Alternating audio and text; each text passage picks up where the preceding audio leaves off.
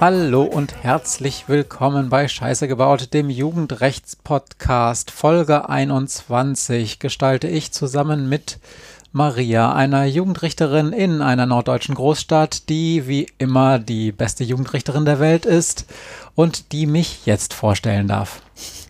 Bei mir sitzt Matthias, Geschichtenerzähler, Medienwissenschaftler, Podcaster und zusammen machen wir diesen Podcast, weil wir der Frage nachgehen wollen, was eigentlich die Jugend von heute so umtreibt, was wichtig für sie ist, was sie beeinflusst. Ähm, und natürlich, weil wir auch der Frage nachgehen wollen, ob die wirklich so viel Scheiße bauen. Schön, dass es geklappt hat, Maria. Wir sind ein bisschen zu spät. Das hatte keine schlimmen Gründe, sondern rein familiäre slash organisatorische Gründe, dass wir heute nicht am Wochenende, sondern erst an einem stinknormalen Dienstag aufnehmen. Obwohl ich so nett bei Twitter gelesen habe, oh, ich weiß gar nicht immer genau, wann ihr erscheint. Ähm, Hauptsache es kommt irgendwann. Vielen Dank für den netten Kommentar. Ähm, normalerweise bemühen wir uns alle zwei Wochen am Wochenende irgendwann aufzunehmen, also irgendwann zwischen Freitag und Sonntag und das dann spätestens am Montag auch online zu stellen. Ähm, das klappt manchmal, manchmal nicht. Diese Woche war arbeitsreich, also klappt es erst heute.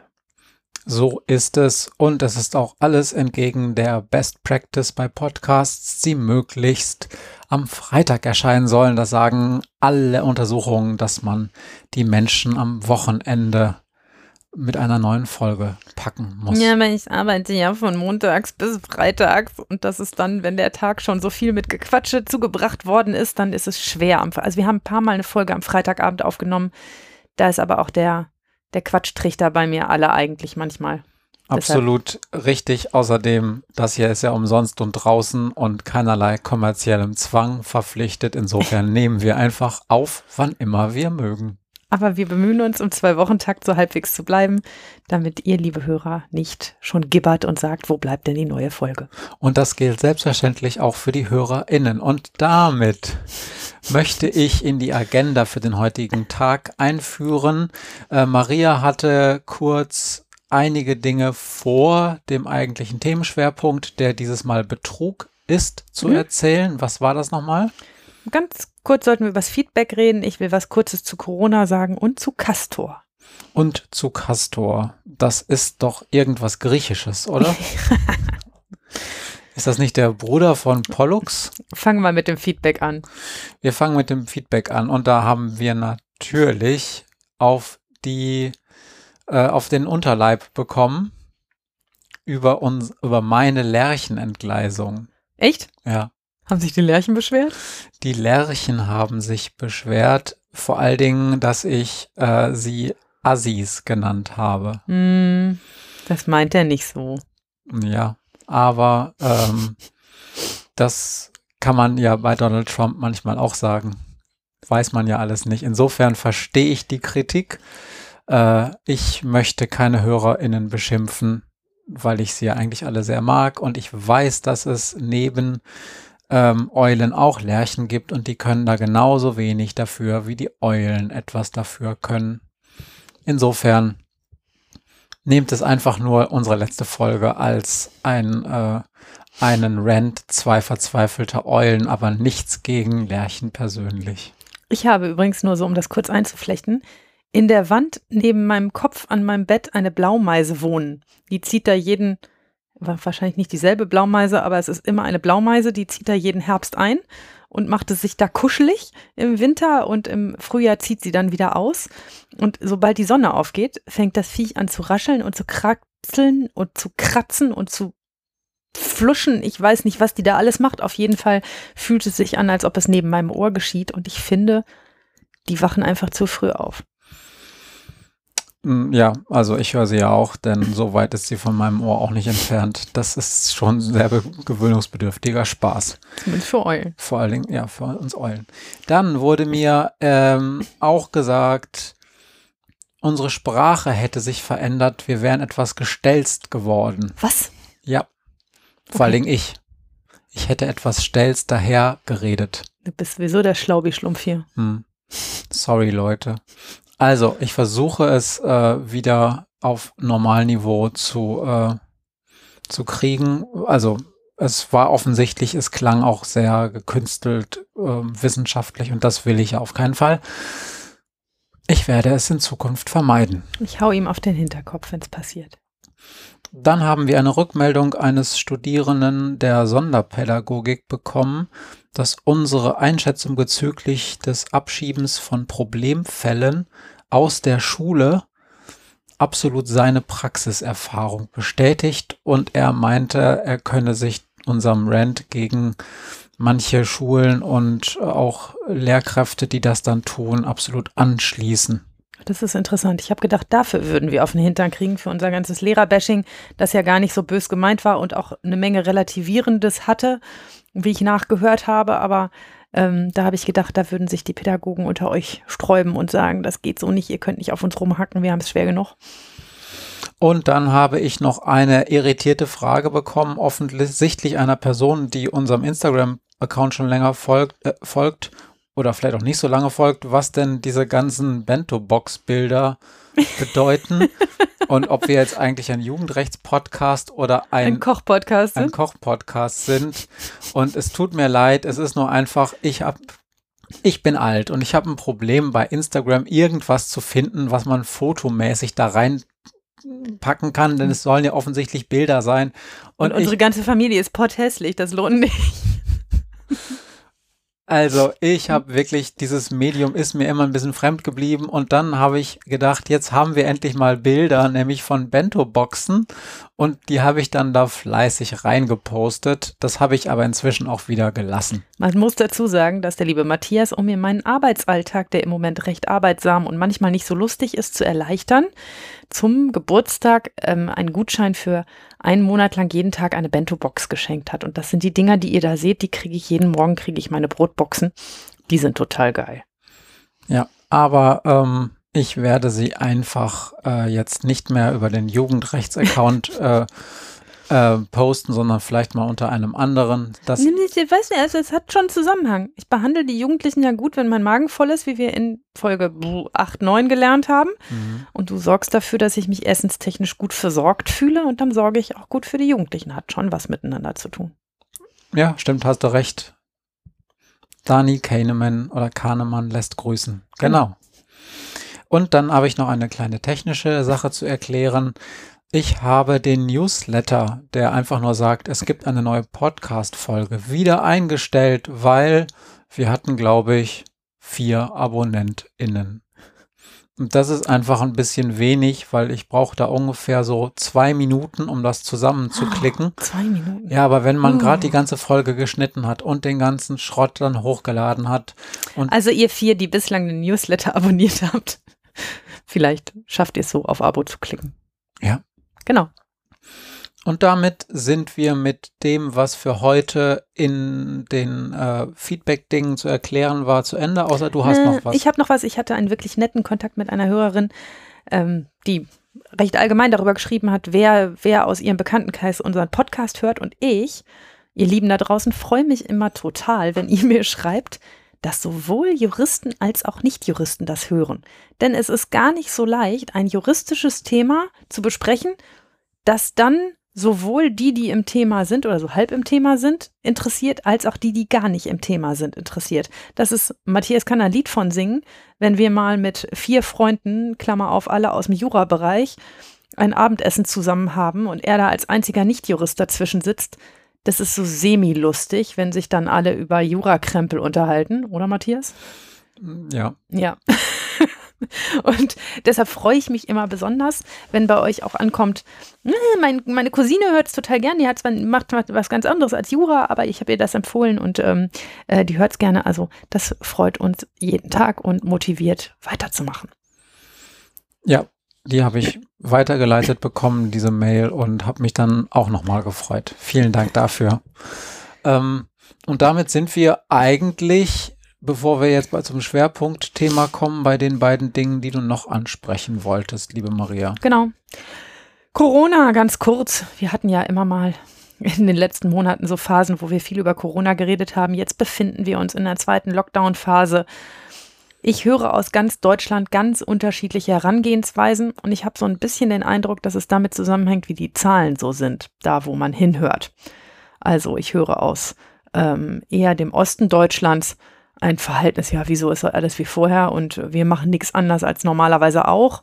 Ja, da sind die Zahlen ja auch zum Großteil noch nicht über 100 äh, pro 100.000 Einwohner.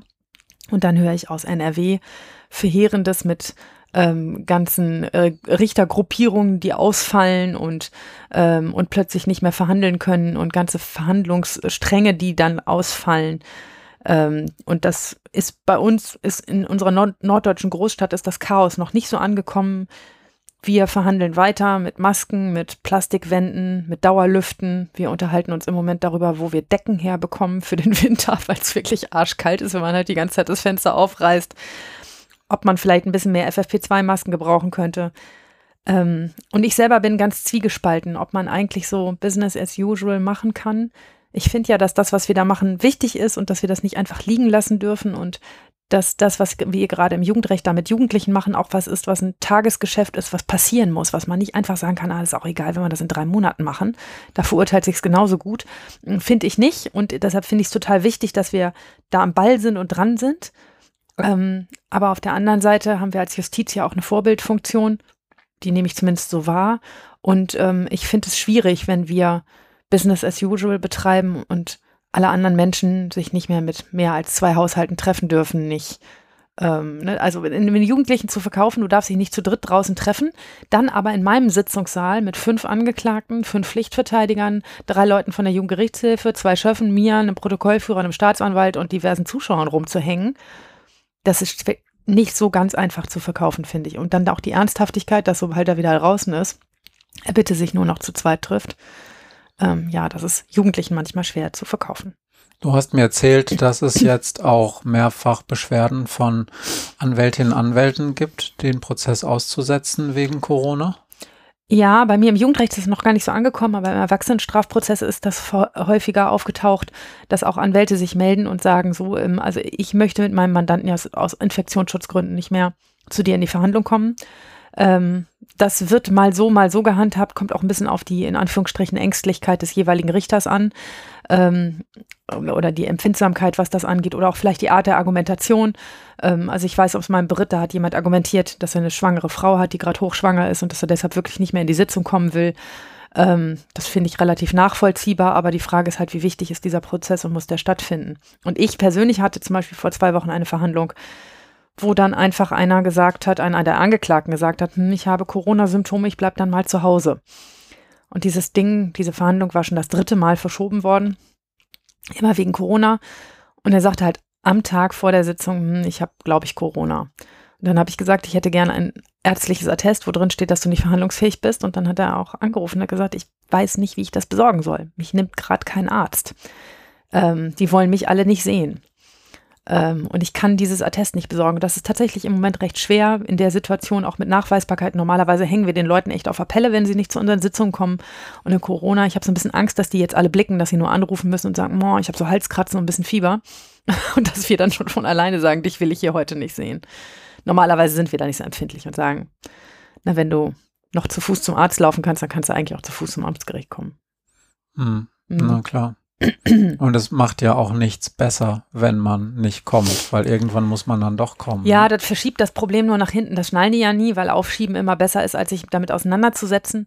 Aber ähm, die, ähm, das ist nur, das ist ein bisschen jugendlicher Habitus zu denken, wenn ich heute meinen Kopf wegziehe, vielleicht trifft es mich dann morgen nicht, obwohl das ja Quark ist. Mhm. Mhm. Ja. Da, ich habe nichts zu Corona mehr zu sagen, außer dass alles scheiße deine Ellie und wir hoffen jetzt ganz doll auf den Impfstoff. Ähm, ja, oder auf die Wirksamkeit des Lockdowns, however, ja. Mhm. Was war noch? Castor. Castor, ja. Ich habe in, in dieser Woche Interessantes dazugelernt, weil vor gut einer Woche ja wieder ein Castor unterwegs war in Deutschland, vom englischen Sellafield bis nach Biblis, wenn ich das richtig weiß. Und da der Zug mit dem Atommüll auch eventuell an meiner norddeutschen Großstadt vorbeigekommen wäre, habe ich mich schlau gemacht. Ähm, die Anti-Atom-Bewegung in Norddeutschland, die war ja in den letzten Jahrzehnten legendär und ähm, hat, hat ganz viele Dinge veranstaltet. Und ich glaube, Matthias und ich, wir verraten nicht zu viel, wenn wir sagen, ähm, dass wir große Sympathien hegen. Nicht für alles, was ähm, Aktivisten in diesem Bereich machen, aber das äh, für diejenigen, die sich gegen die Nutzung von Atomenergie stark gemacht haben, auch in den letzten Jahrzehnten durchaus. Und ähnlich wie das bei den Polizeibeamten ist, die bei Castortransporten eingesetzt werden, geht es dann auch mir als Richterin. Denn inhaltlich finde ich manchmal einige politische Dinge richtig.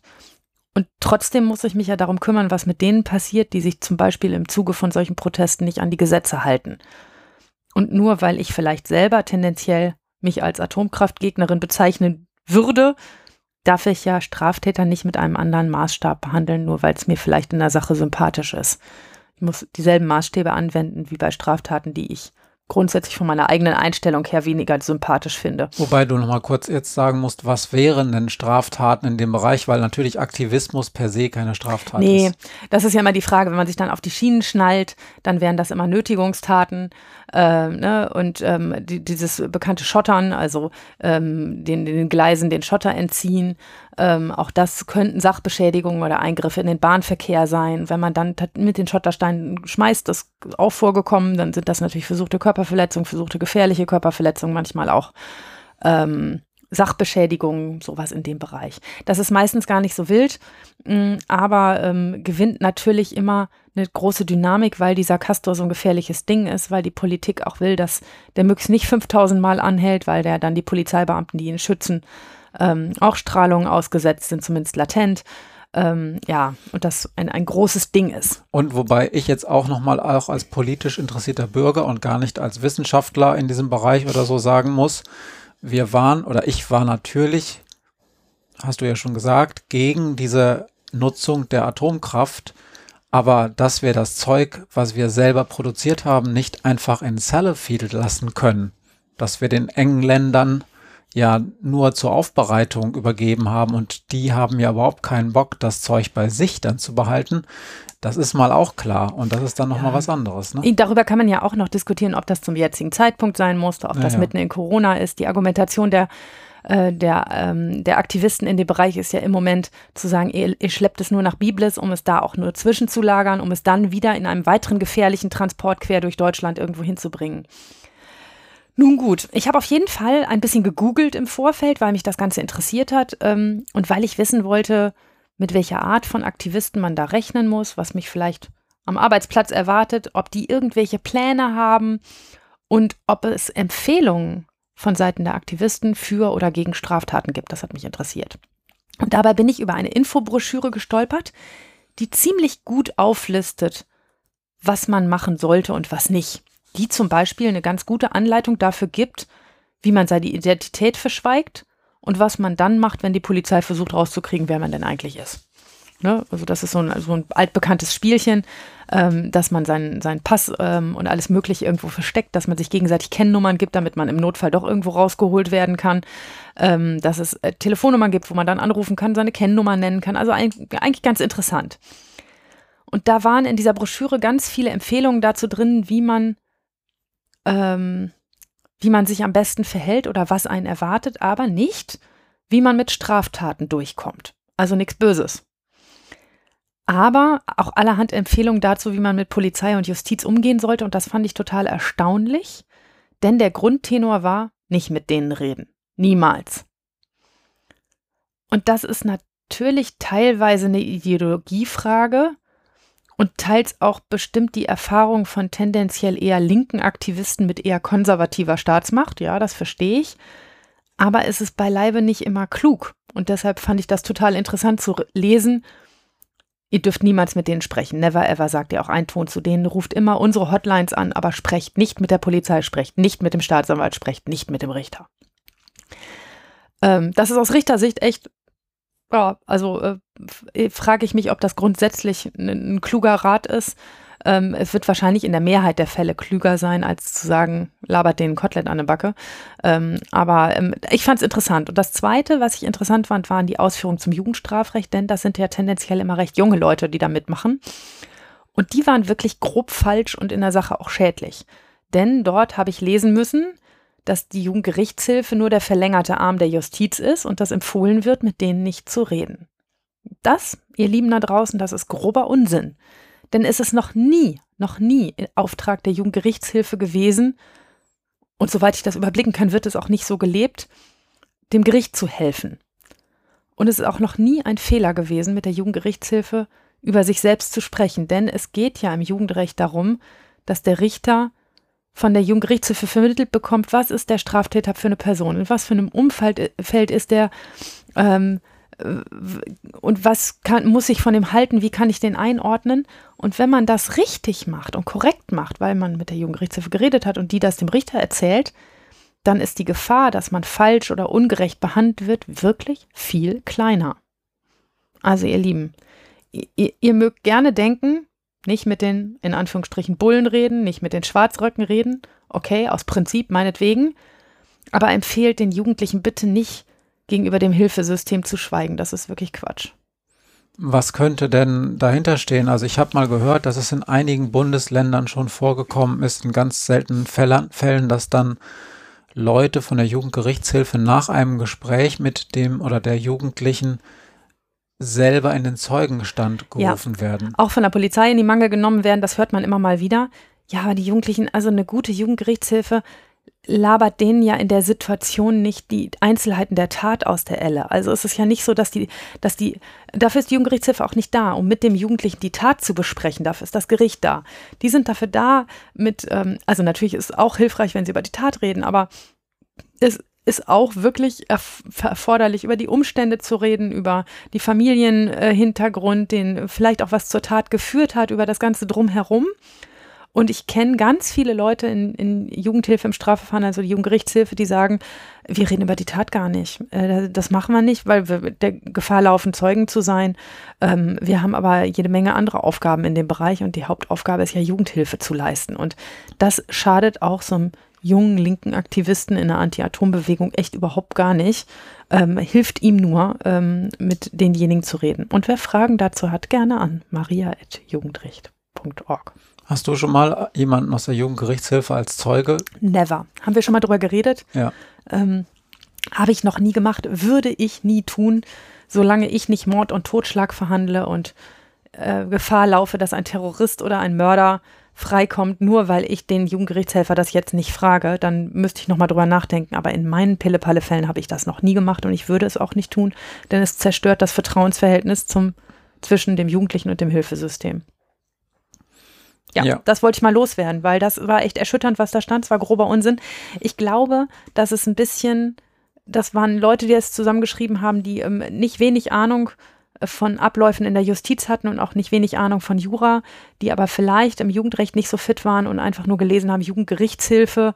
Ähm, das Wort sagt es ja schon, da helf, helfen die dem Gericht, ähm, was mit dem Jugendlichen passieren soll. Und das ist ja gerade nicht das Ding bei der Jugendgerichtshilfe. Aber dazu machen wir bestimmt noch mal eine eigene Folge. Okay. Ich könnte mir vorstellen, dass es halt viele, vielleicht schon ältere Anwältinnen und Anwälte sind, die schon alles erlebt haben in dem Bereich und die da ihre Hilfe kostenlos den Aktivisten zur Verfügung stellen und die da vielleicht einfach super vorsichtig sein wollten. Aber ich weiß es natürlich nicht. Also, ja, okay. Vielleicht. Ja. Ich finde es schwierig. Okay. Ähm, danke für diesen Tipp an die aktivistische Anti-Atom-Szene. Und äh, damit kommen wir zum Schwerpunkt heute. Und dieser Schwerpunkt ist Betrug. Und darf ich da kurz was vorher sagen? Oder hast du da Nö, noch was? Hau rein. Also, das ist so der einzige Punkt. Also, es, erstmal hört es sich relativ langweilig an, aber wir reden ja schon lange über Jugendrecht und überhaupt äh, Gerichtsverhandlungsentscheidungen am Küchentisch. Und das ist der einzige Punkt, wo wir uns immer mal wieder in die Flicken geraten, weil ich dann manchmal sage, wenn Maria einen Betrüger verhandelt hat und den zu einer relativ in Anführungsstrichen milden Strafe verurteilt, wo ich dann sage, oh Maria, das ist ein Betrüger, hast du dich da wieder über den Tisch ziehen lassen? Dabei ist das doch genau der Job von Betrügern. Das ist doch das Einzige, was die können. Und dann sagt Maria mir immer, Moment, Moment, Moment, du warst ja gar nicht dabei. Genau. Und das ist auch ein bisschen so. Ähm, Betrüger haben es drauf, ähm, den Softspot von jemandem schnell zu erkennen von einem Gegenüber. Die sind gut in diesen Empathiedingen. äh, viele Betrüger. Also ist ja jetzt mal so ein bisschen pauschal gesagt, aber es ist so, die sind gut in diesen Empathie-Dingen, die merken schnell, wie das Gegenüber drauf ist und die merken auch schnell, was sie sagen müssen, damit ich zufrieden bin oder zufriedener bin, so wie es gerade läuft. Ähm, und ähm, deshalb klappt es auch immer ganz gut. Das sind Verhandlungen, die selten aus dem Ruder geraten. Das sind Verhandlungen, in denen es selten richtig schief läuft und in denen ich am Ende das Gefühl habe, auch das hast du doch heute irgendwie ganz richtig gemacht. Und dann komme ich nach Hause und dann erzähle ich, was passiert ist. Und mein Mann sagt, du hast dich schon wieder von einem Betrüger über den Tisch ziehen lassen, obwohl er gar nicht da war. Ja. Wie kommen wir auf dieses Thema Betrug? Ähm, ich hatte in den letzten Wochen recht viel mit Betrug zu tun im Gericht. Ähm, und die bringen mich schon immer zum Nachdenken, einfach weil sie so schlau sind, weil sie so gut da drin sind, die Softspots von anderen Leuten auszumachen und auch auszunutzen. Ähm, und manchmal werde ich auch gründlich verarscht und merke es erst hinterher. Das ist doof. Aber es passiert. Und ähm, Betrüger sind deshalb, es ist deshalb interessant, über sie zu reden, weil sie ganz besondere Straftäter sind.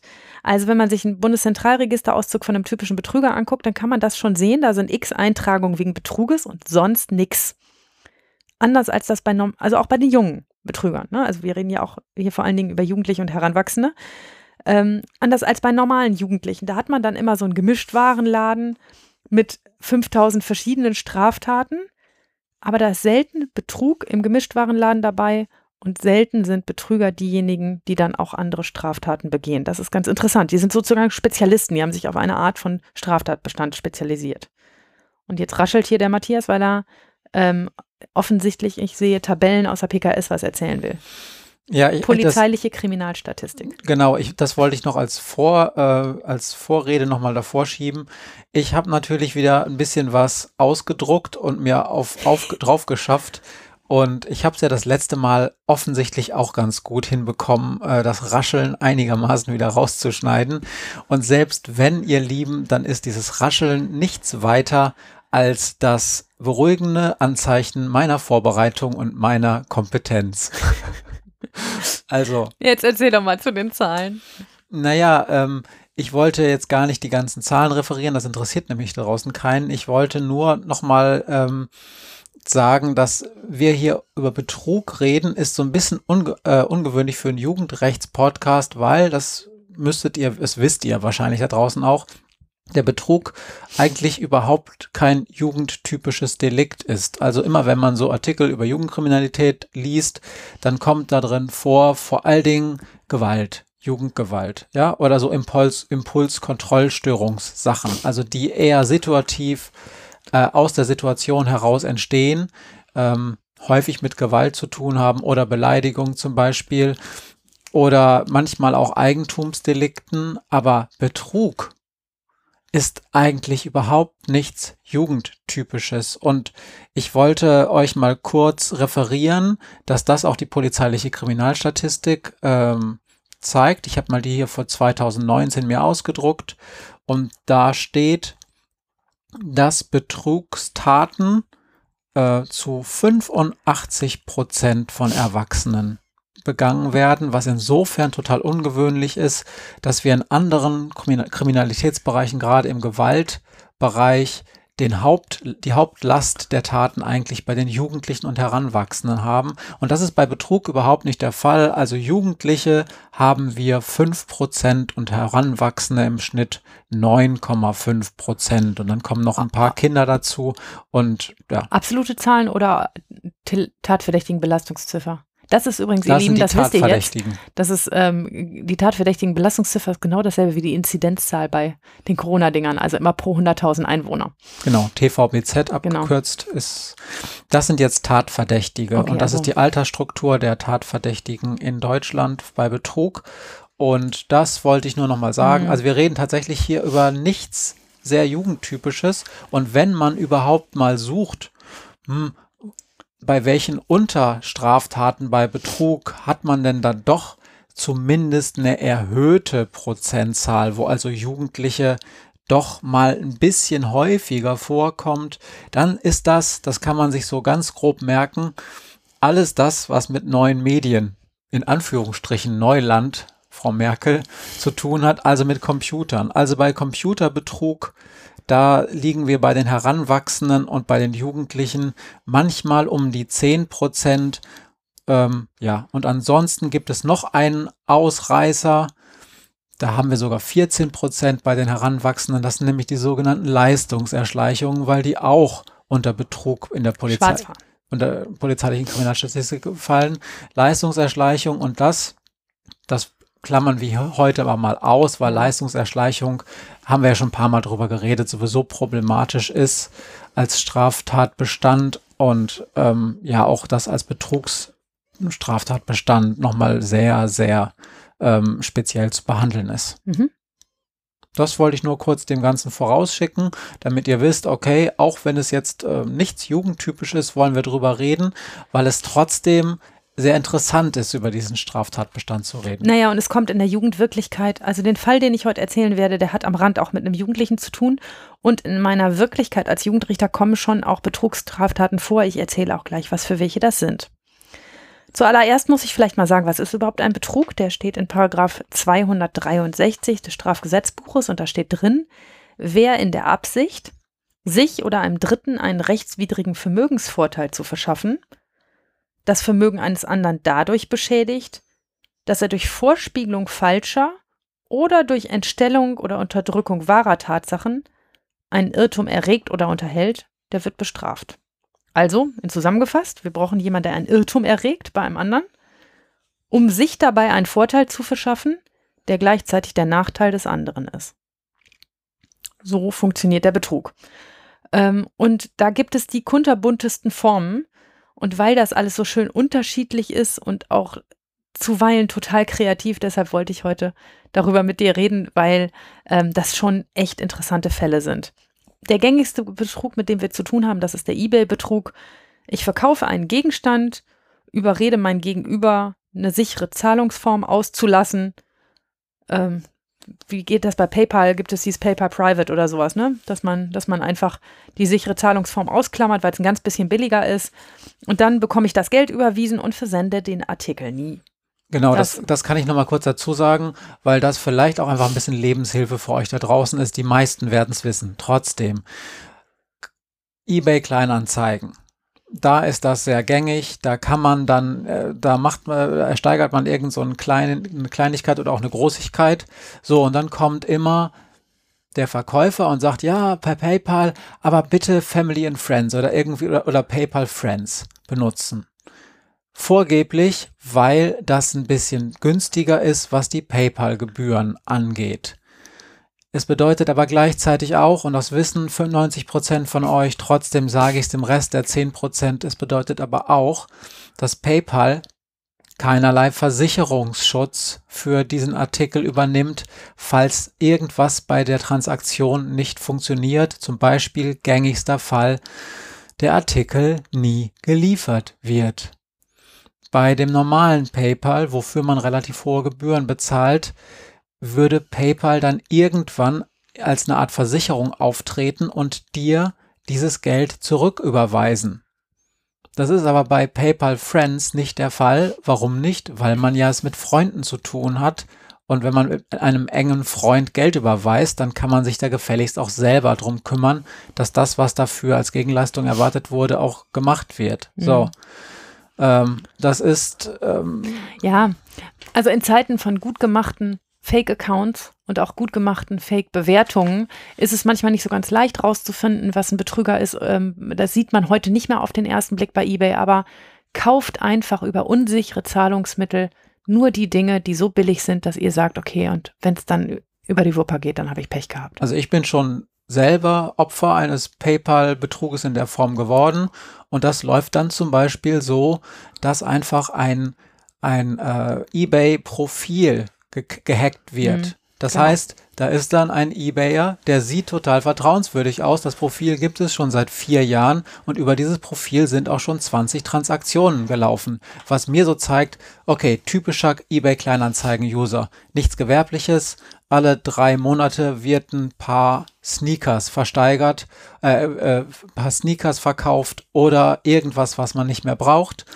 Dieses Profil wurde in diesem Fall dann aber gekapert. Mhm.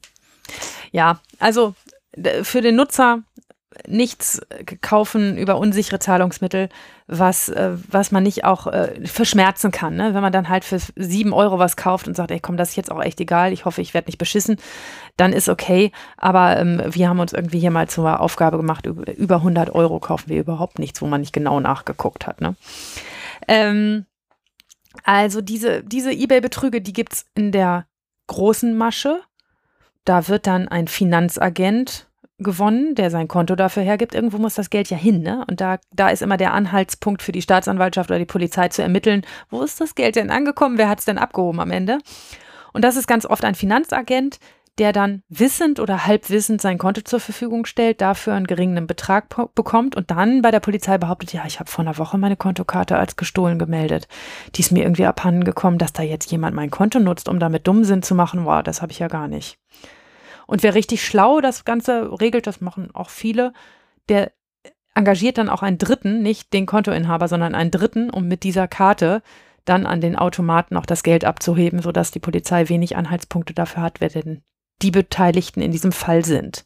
Und, das kann ich noch ergänzen, es werden auch manchmal auch PayPal-Konten gekapert, also ja. gehackt. Und dann weiß die Person, um die es geht, überhaupt nicht, dass über diesen Account Transaktionen gelaufen sind, weil wenn diese Transaktion dann gelaufen ist, ist das Geld schon wieder woanders gelandet und dann kommen häufig deine Finanzagenten. Ne? Also das, das Problem für, für Betrüger ist immer, wo mache ich eigentlich ähm, ähm, nicht vorhandenes Papiergeld zu Papiergeld? Ne? Also wo, wo wandle ich es in Bar um? Ähm, das muss ja passieren. Ähm, also in Bitcoins geht es auch, ähm, aber das ist, ähm, das ist ein bisschen komplizierter. Aber für die einfachen, kleineren Betrüger gilt ja, wie komme ich dann hinterher auf, von den ganzen Überweisungen an Cash?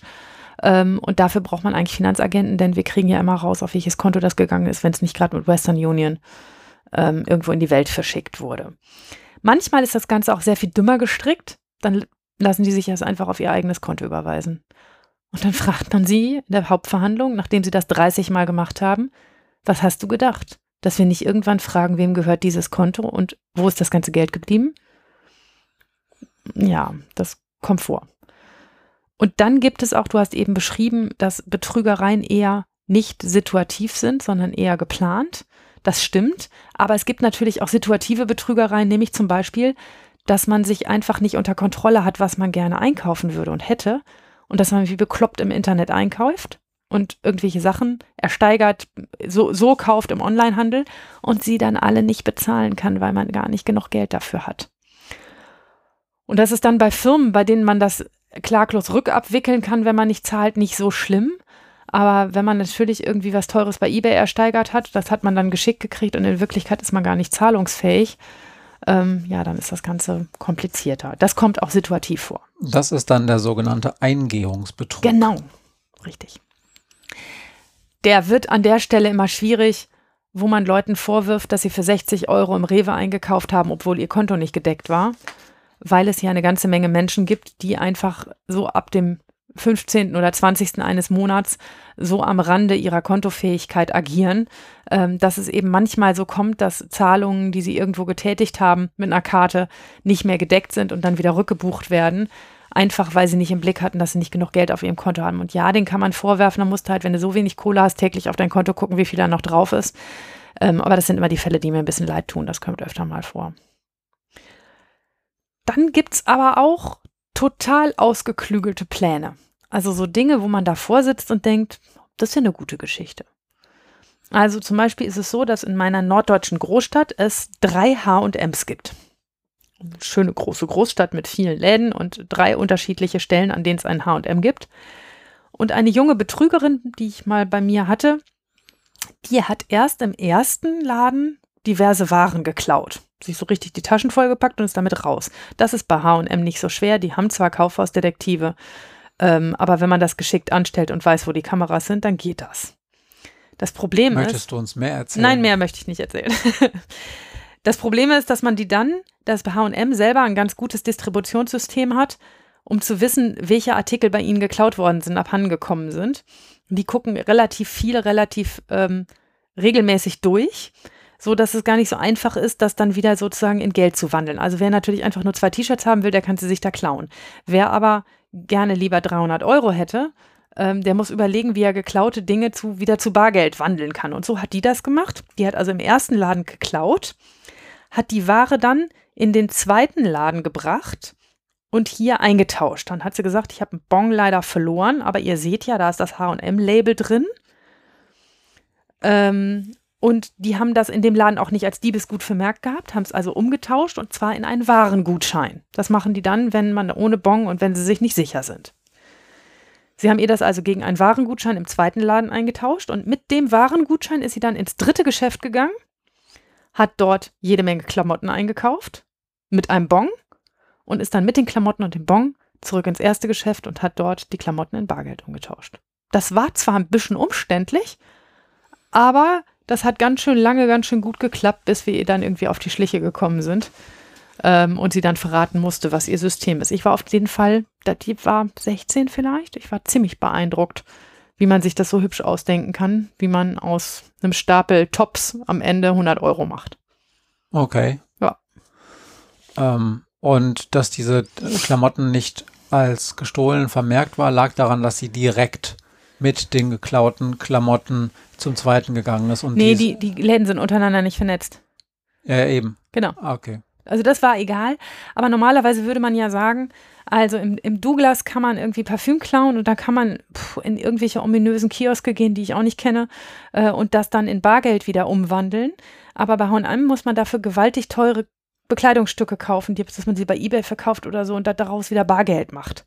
Wenn man aber diese Masche nimmt, wie sie das gemacht hat, dann kann man einfach 20 Tops klauen, die 7,95 Euro kosten und die, ähm, die sozusagen nicht gesichert sind. Die zieht man alle übereinander ähm, und rennt damit raus und das ist nicht so kompliziert. Und das dann wieder in Bargeld umzuwandeln, das fand ich recht tricky und ja, das.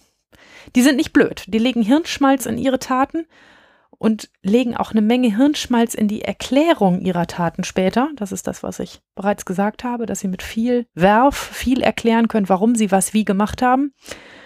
Und deshalb mag ich sie manchmal so. Ganz leider sind Betrüger manchmal so tief drin im Betrügen. Ich weiß nicht, ob ihr da draußen Menschen kennt, die sogenannte notorische Betrüger sind, die einfach gar nicht mehr anders können, als Leute anzulügen die das so verinnerlicht haben, ähm, dass sie einfach nicht mehr anders können, als die ganze Zeit Quatsch zu erzählen und die ganze Zeit in ihrem eigenen Film zu fahren, wie sie denn jetzt noch mal da und da und da ähm, etwas ausfindig machen könnten. Und ähm, das ist nicht so richtig leicht oder es ist deshalb doof bei denen, weil sie dann einfach nicht aufhören und weil wir sie sehr ungern ins Gefängnis sperren. Zu all den Gewalttätern, die es dann meistens im Gefängnis gibt, die erkennbar ganz anders drauf sind. Und es gibt nicht wenige Betrüger, bei denen ich selbst das Gefühl habe, die betrügen nicht nur erfolgreich den Rest der Welt, sondern die betrügen auch erfolgreich sich selbst. Ja. Aber ich habe heute einen Fall mitgebracht, der in einem anderen Bereich spielt. Soll ich den mal erzählen, Matthias? Und wir reden später über tiefer über Betrügereien? Hm, ich würde sagen, das macht Sinn. Gut. Der Fall, den ich mitgebracht habe, der in, spielt in der Erwachsenenwelt und ist nur durch Zufall über, über meinen Jugendrichtertisch gelaufen. Er ist aber so spannend, dass ich ihn euch nicht vorenthalten will. Der Fall heißt Erwin. Ich lerne Erwin in meiner Zeit als Staatsanwältin kennen. Genauer gesagt ermittle ich den Fall, den Erwin zur Anzeige gebracht hat. Er und sein Sohn Daniel sind nämlich die Opfer in dieser Geschichte. Erwin geht zur Polizei. Dort zeigt er an, dass er und sein Sohn Daniel, damals 16 Jahre alt, zusammengeschlagen worden sind. Es ist der Grund, warum der Fall später bei mir als Jugendstaatsanwältin landet. Eins der Opfer ist ein Jugendlicher. Wir haben es mit einer sogenannten Jugendschutzsache zu tun. Die Polizei vernimmt Erwin und Daniel, die mit deutlichen Verletzungen im Gesicht in der Polizeistation erzählen, an einem verlassenen Hangar im Umfeld des Flughafens von Amsterdam von mindestens zwei, vielleicht drei Personen zusammengeschlagen worden zu sein. Und dann erzählt Erwin eine unglaubliche Geschichte. Erwin ist 43 Jahre alt. Er ist verheiratet, hat zwei Kinder und als Fleischermeister mit eigenem Geschäft auf dem Lande würde er wohl von sich behaupten, mit beiden Füßen fest im Leben zu stehen. Eines Tages erhält Erwin eine E-Mail. Sie hat ein schönes Layout und dort liest er folgendes. Sehr geehrter Herr Schoppe, bestimmt wundern Sie sich, dass Sie heute Post aus Nigeria erhalten. Aber lesen Sie weiter, es wird sich für Sie lohnen. Mein Name ist Tayo Abayomi. Ich lebe in Kano im Norden Nigerias und heute habe ich ein unglaubliches Angebot für Sie. In den letzten zehn Jahren habe ich als beratender Anwalt einer alten Dame gearbeitet. Ihr Name war Margarete Schoppe und sie ist tragischerweise in der letzten Woche verstorben. Frau Schoppe hatte weder Kinder noch sonstige andere Verwandte, war aber eine ausgesprochen reiche Frau. Da ich zeitweise auch ihre Finanzen verwaltet habe, gehe ich von einem Vermögen von gut 28 Millionen US-Dollar aus. Bedauerlicherweise sieht das nigerianische Erbrecht vor, dass, soweit es keine Nachfahren gibt, das Erbe dem nigerianischen Staat zufällt. Frau Schoppe war eine wunderbare Frau und ganz sicher hätte sie nicht gewollt, dass ihr ganzes Vermögen einem despotischen Staat in die Hände fällt, der damit Waffen kauft oder die Unterdrückung des Volkes, weiter vorantreibt. Und aus diesem Grunde wende ich mich an Sie. Sie tragen denselben Namen wie Frau Schoppe, und es wäre mir ein leichtes, Sie gegenüber dem nigerianischen Staat als Erbe von Frau Schoppe auszuweisen. Die Überprüfungen hier sind eher oberflächlich. Wir hätten also nicht zu befürchten, dass tatsächlich jemand den konkreten Verwandtschaftsgrad zwischen Ihnen und Frau Schoppe nachprüft. Bedenken Sie, was Sie und ich mit diesem Geld Gutes tun könnten. Ich würde Ihnen anbieten, dass Sie über 10 Millionen selber verfügen dürften. Eine Million würde ich für meine Anwaltsdienste behalten und die verbleibenden 17 Millionen Dollar könnten wir für wohltätige Zwecke spenden. Das hätte Frau Schoppe gefallen, weshalb ich Sie bitte, mir in dieser Angelegenheit zu helfen. Sie erreichen mich unter der oben angegebenen E-Mail-Adresse. Bitte beeilen Sie sich, die Erbschaftsfristen laufen in den kommenden zwei Wochen aus und wir müssen Vorbereitungen treffen. Es kommt in der Folge zum Kontakt zwischen Erwin und Tayo. Erwin erkundigt sich nach dem Prozedere. Tayo schickt ihm Fotos von dem wunderschönen, riesigen Anwesen, der verstorbenen Namensvetterin. Man tauscht Ideen aus und wird sich nach einer Woche intensiven Kontakts einig, wie von Tayo vorgeschlagen zu verfahren. Erwin schickt eine Kopie seines Passes, eine beglaubigte Geburtsurkunde und diverse offiziell klingende Schreiben mit der ausgedachten Beschreibung einer entfernten Verwandtschaft mit Margarete nach Nigeria.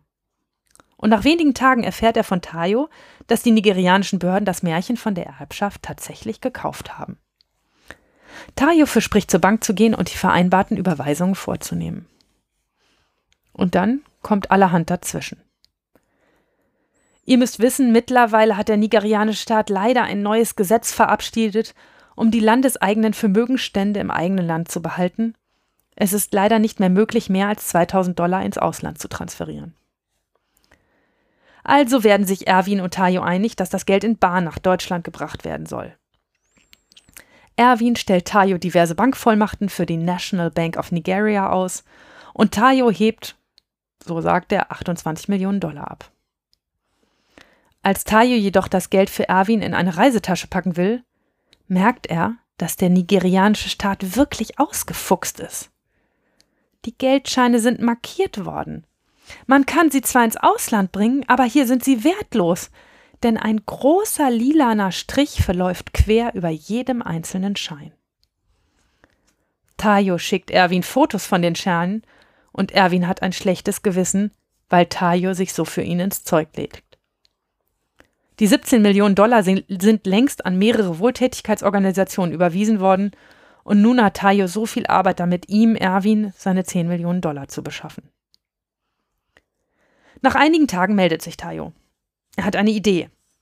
Von einem befreundeten Anwalt aus London hat er von einer Demarkierungsflüssigkeit erfahren. Die wird in einem aufwendigen chemischen Verfahren hergestellt, das ziemlich kostspielig ist. Aber es funktioniert. Tayo hat eine Probe der Flüssigkeit in Nigeria und zeigt Erwin am Bildschirm, wie der lila Streifen verschwindet, wenn man den Geldschein mit der Flüssigkeit bestreicht. Erwin und Tayo besprechen, dass sie genug von der Flüssigkeit kaufen wollen. Aber der Händler in London ist nicht bereit, sich in der nigerianischen Währung bezahlen zu lassen, weshalb Erwin drei Liter der Flüssigkeit bestellt, sie zu Tayo schicken lässt und die Rechnung von 33.000 Euro erstmal selber begleicht. Und was soll ich sagen? Wieder kommt es zu Schwierigkeiten, denn der Zoll hat die Flüssigkeit abgefangen und sie hat Tayo nie erreicht. Eigentlich weiß Erwin in diesem Moment schon, wie schwachsinnig das alles ist. Sein Verstand sendet längst schon Signale. Aber hier kommt ein ganz entscheidender Betrügertrick zum Tragen. Erwin hat schon 33.000 Euro investiert. Übrigens eine Summe, die er nicht flüssig hatte und für die er eine Hypothek auf seine Fleischerei aufgenommen hat.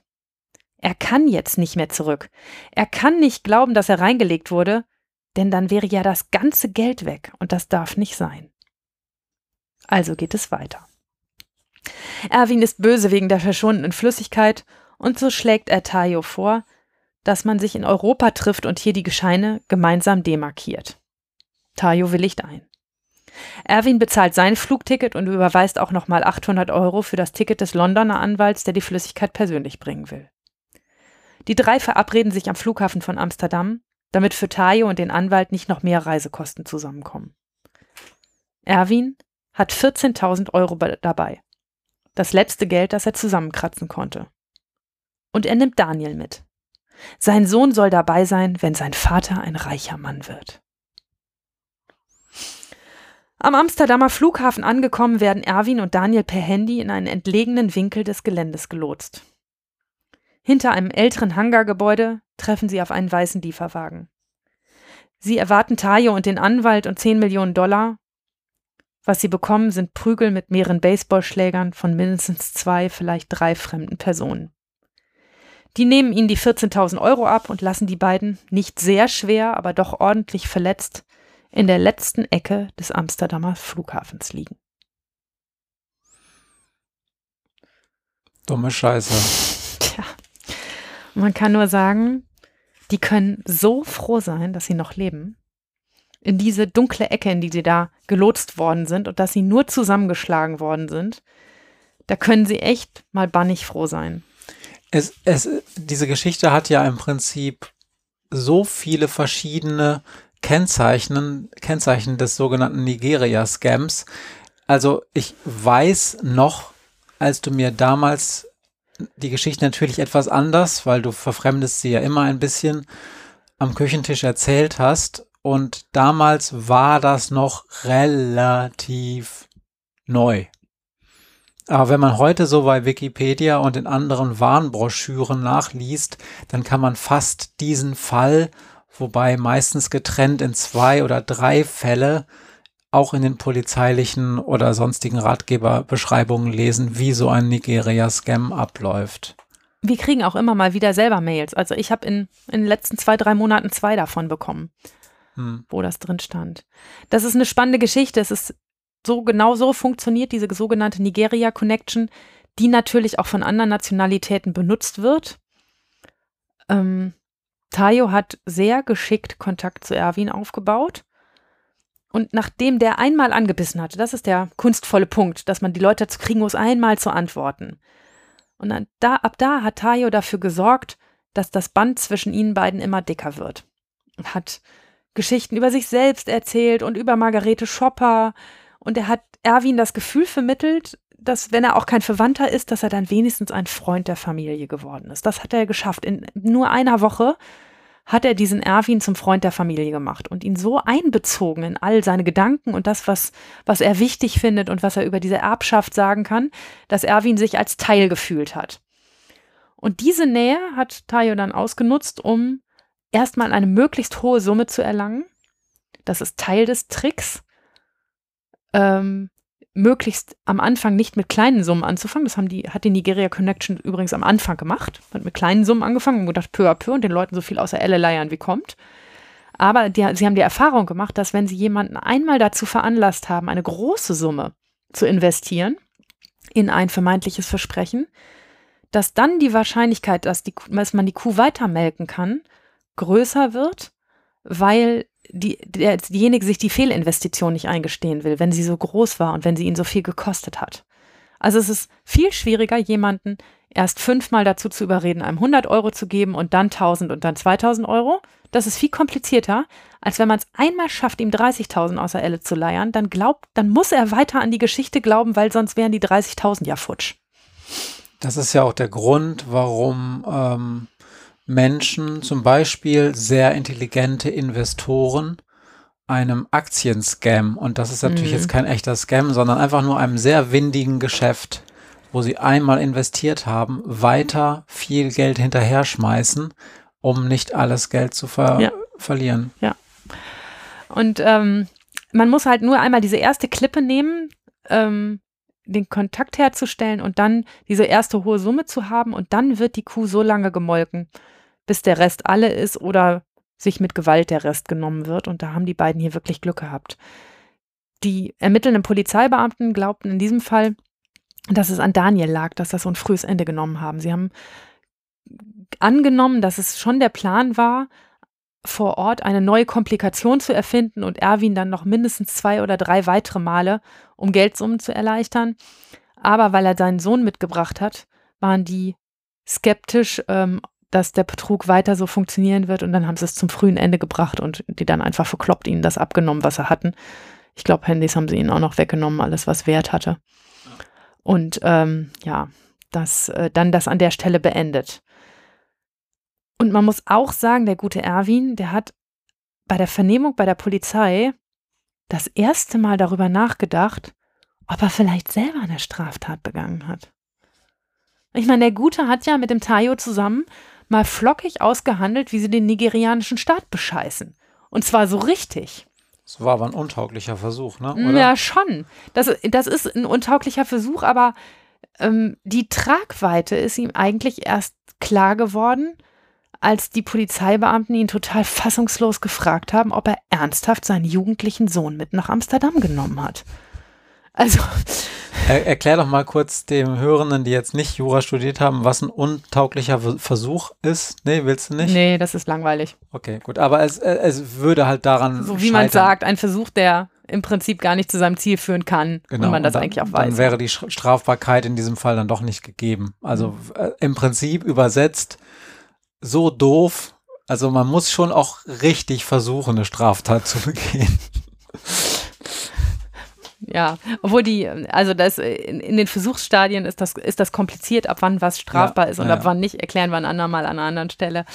Ähm, aber dass, dass er da selber eigentlich Teil hatte an einem ganz ausgeklügelten Betuppungsversuch, das ist dem auch nicht so richtig klar gewesen. Der Dario hat auch so ein fröhlich verbreitet, ich habe da ja diese ganzen E-Mails gelesen, ähm, als ich das ermittelt habe, so ein, eine, eine, eine ähm, Atmosphäre verbreitet von kommen wir zwei gegen das Böse in der Welt. Deshalb auch dieses fiese und ich behalte nur eine Million und 17 Millionen Spenden waren wohltätige Zwecke. Ähm, dieses, dass man sich auch noch gut dabei fühlt, was man dabei getan hat, weil man ja dafür gesorgt hat, dass 17 Millionen an gemeinnützige Organisationen gespendet worden sind. Mhm. Voll fies. Ja, also ähm, vielleicht muss man auch mal ganz kurz noch was zu diesem Namen Nigeria Connection oder Nigeria Scam sagen. Also Nigeria hat ja, hat ja einen Ruf zu verteidigen inzwischen in unserem Land und auch nicht nur bei uns in Deutschland.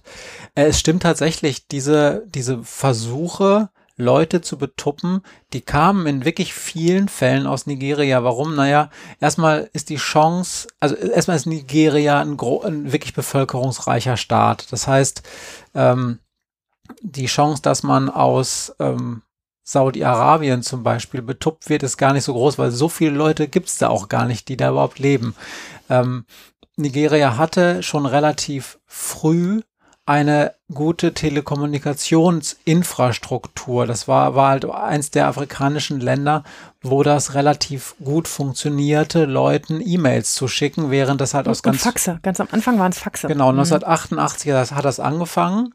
Und da gab es natürlich, also Internet, äh, ja, so Vorläufer bei den WissenschaftlerInnen, aber ähm, Tatsächlich haben die 1988 erstmal ähm, ja, Briefe per Fax verschickt und haben das gleiche dann da versucht. Und das war halt aus Nigeria leichter möglich, weil ähm, es ein, im Gegensatz zu anderen Staaten halt von da ganz ordentliche Kommunikationsstruktur mhm. gab. Und ganz wichtig, äh, es wundert mich, dass du diese Briefe auf Deutsch vorgelesen hast, weil ähm, die. Because my English is so bad. Ja. Denn normalerweise sind die Dinge halt ja, auf, auf Englisch. Englisch. Und es ist halt, man versucht halt englischsprachige Länder dann zu erwischen. Das ist ja auch ganz praktisch, weil da ist relativ viel Geld. Und am besten versucht man es aber in solchen Ländern, die auch nicht unbedingt native sind, weil da fällt, fäll, fäng, äh, da fällt es dann auch nicht auf. Also hätte man diese erste E-Mail ähm, mit Bedacht gelesen, dann wäre einem schon am Sprachduktus, wir sind da eher inzwischen etwas sensibler, da wäre mhm. einem schon am Sprachduktus aufgefallen, dass da irgendwas nicht passt. Da waren Fehler drin, die da besser nicht hätten drin sein sollen. Ähm, ja, und das ist auch nur ein, also diese Erbschaftsgeschichte ist nur eine von vielen verschiedenen möglichen Geschichten. Es geht ganz oft um die Grundgeschichte, ich muss Geld aus diesem Land schaffen und du musst mir dabei helfen. Und dabei müssen wir Klippen um überwinden und, und Hindernisse überwinden, die leider so ein ganz bisschen Anfangsinvestition kosten und die muss leider du leisten. Und darum heißt der Fachbegriff dafür auch Vorschussbetrug. Und mhm. so könnt ihr es auch googeln und bei äh, Wikipedia finden. Da findet ihr eine ganze Reihe solcher Szenarien. Genau. Übrigens fand ich ganz interessant, eine Spielart ist, wie man Anwälte benutzt. Das, kennst du die? Nee. Das ist die, ähm, dass man so tut, als sei man ein ähm, Ehepaar im Scheidungskrieg. Und dann geht eine Person, eine Partei geht zum Anwalt, das ist in der, in der Regel die arme Frau, die natürlich Geld von ihrem Mann endlich kriegen muss und die beauftragt diesen Anwalt, dieses Geld jetzt endlich zu holen, weil das schuldet er ihr aus irgendeinem Scheidungsprozess oder aus einem Sorgerechtsstreit. So. Und dann hat dieser Anwalt natürlich ein Problem, weil wie kommt er jetzt an den ran? Aber bevor er da wirklich in Aktion treten muss, meldet sich der Ehemann bei dem und sagt, ah, es tut mir voll leid und so. Und sagt, ja, also ich schicke ihr das oder ich schicke Ihnen das besser. Ähm, und der schickt das dann als Scheck. So. Und dann wird das ähm, von dem Anwalt eingelöst und ähm, der gibt das äh, seiner Mandantin dieses Geld, der armen Frau. Und das Ding ist, dass diese Schecks halt täuschend echt aussehen und die Banken das meistens erst nach ein paar Tagen melden, dass die nicht echt sind und dieser Scheck nicht gedeckt. Und dann, ähm, dann, dann, dann buchen sie das zurück. Und dann hat der Anwalt ein Problem, weil er meistens dieses Geld schon vorher ausgezahlt hat, der, der armen Frau. Ich wage gar nicht zu glauben, dass darauf jemand reinfällt, aber okay. Das steht bei Wikipedia. Oh, nicht schlecht. Obwohl ich auch in meiner Recherche gelesen habe, dass es ernsthaft mal einen Bürgermeister einer westfälischen Kleinstadt gab, der einem 70 Jahre alten Sozialhilfeempfänger insgesamt 145.000 Euro zur Verfügung gestellt hat, damit der Zugang zu seinem in Nigeria geparkten Vermögen von 34 Millionen Dollar kommt. Mhm. Und der Rentner ist dann mit seinem 145.000 Euro nach Afrika ausgewandert und war weg. Und der Bürgermeister musste sich wegen Veruntreuung öffentlicher Gelder für Gericht verantworten. Also die haben selbst einen Bürgermeister einer Stadt dazu gekriegt, zu glauben, er würde am Ende für die Stadt mehr Geld rausbekommen, wenn er jetzt einmal 145.000 Euro investiert. Voll krasse Geschichte. Ja, und daran sieht man ja, jetzt lass uns mal ein bisschen darüber reden, was das denn eigentlich für Menschen sind, diese BetrügerInnen. Das sind halt nicht unsere typischen jungen Menschen, mit denen wir sonst zu tun haben, weil ähm, die sind ja, und, also ich meine, wie läuft Betrug an? Du baust Vertrauen auf und mhm. missbrauchst dieses Vertrauen dann in irgendeiner Form. Ähm, da hast du schon gesagt, ja, die brauchen auf jeden Fall ein Gespür dafür, was man Empathie nennen könnte und viele von denen haben auch Empathie. Es gibt aber auch ganz kalte Betrüger, die haben keine Empathie, aber die wissen, was Anzeichen sind für welche Emotion und mhm. benutzen das, um ganz kalt kalkulierend Dinge zu tun. Ich würde das nur nicht Empathie nennen. Nee, Empathie heißt ja auch Mitleiden. Ne? Also genau, genau ähm, das muss gar nicht unbedingt ein Mitleidensfaktor sein, sondern einfach nur registrieren, in welchem Gemütszustand sich das Gegenüber befindet ja. und auf was der wie emotional reagiert. Dafür haben die sehr feine Antennen.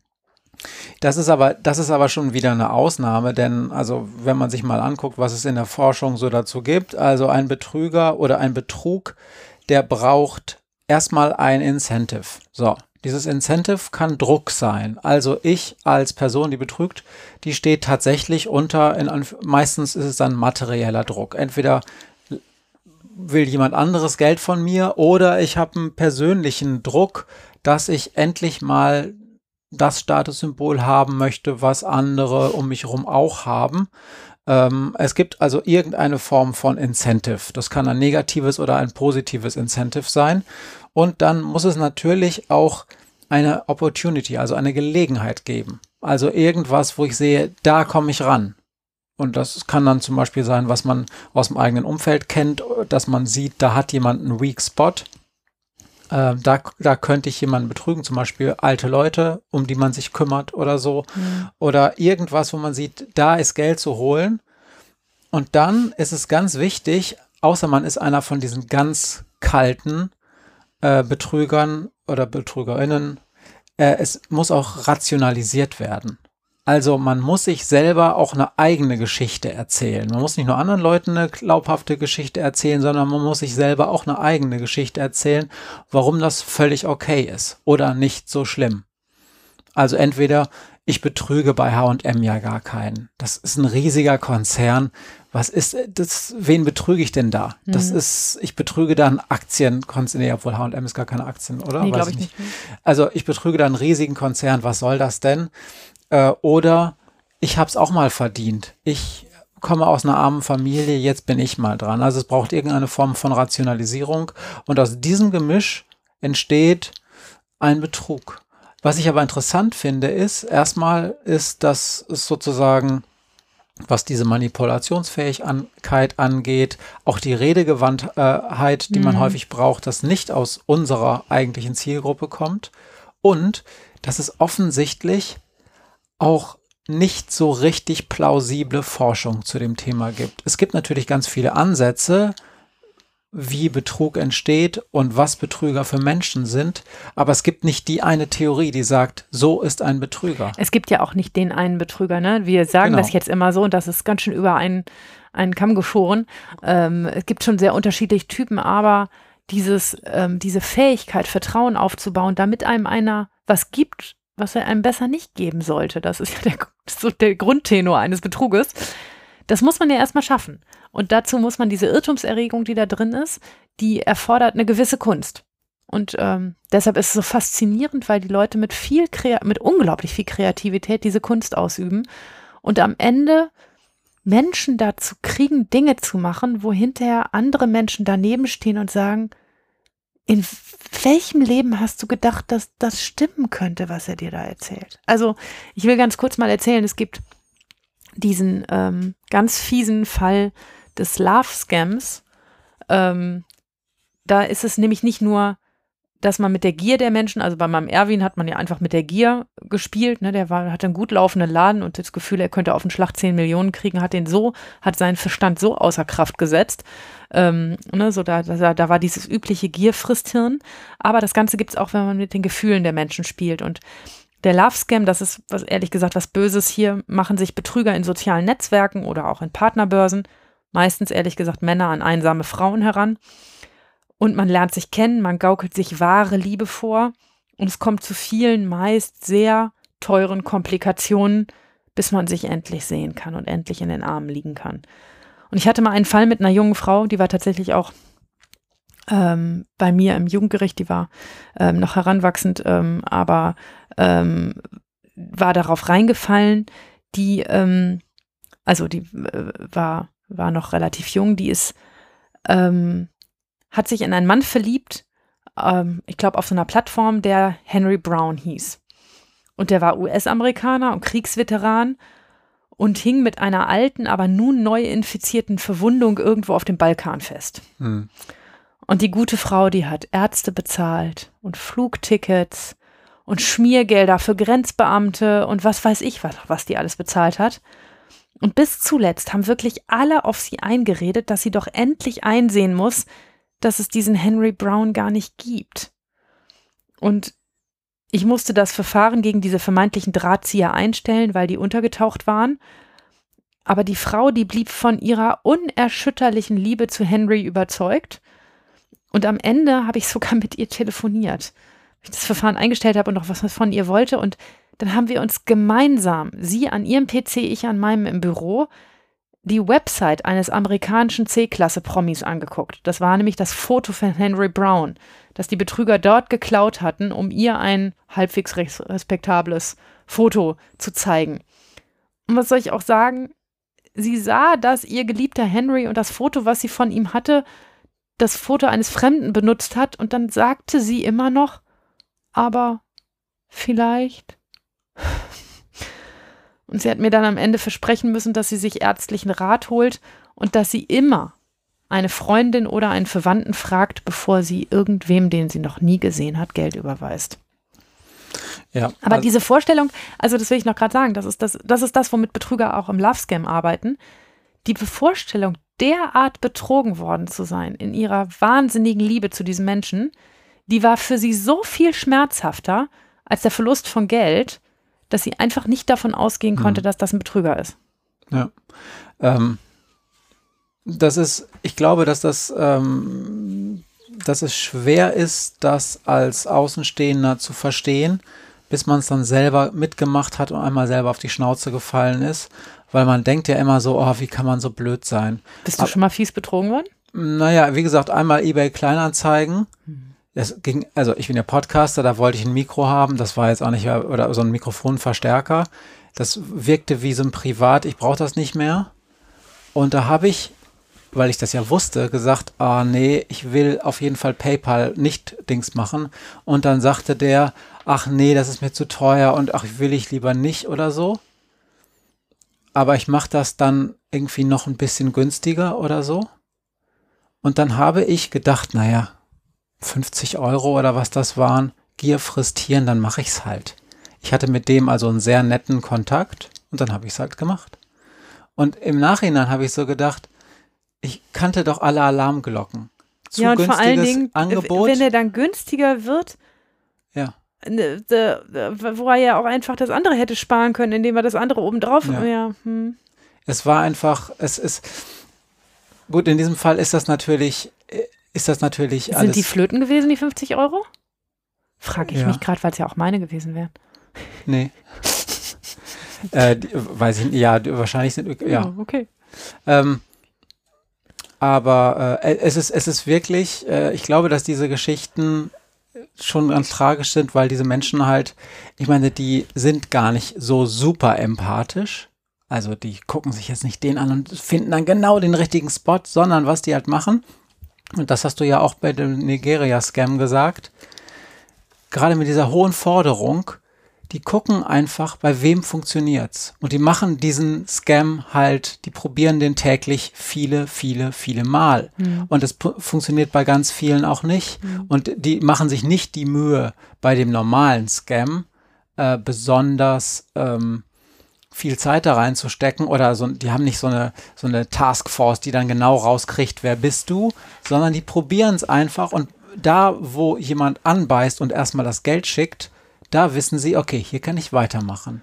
Und äh, Obwohl das, entschuldige, obwohl das bei dem Love Scam, das war schon unglaublich detailliert und durchdacht und ich dachte so, ah, scheiße, Ja. das klappt wahrscheinlich auch bei jeder dritten Frau. man muss halt auch wissen, dass dieser Love-Scam, da- dass da halt nicht der eine sitzt. Ja, ja. Da sitzen ganze Gruppen von Ja, Leuten die das gut machen. und machen das gut und probieren es einfach. Und so gemein. Äh, Es ist halt wie Lottogewinn. Ähm, es funktioniert halt ganz häufig nicht.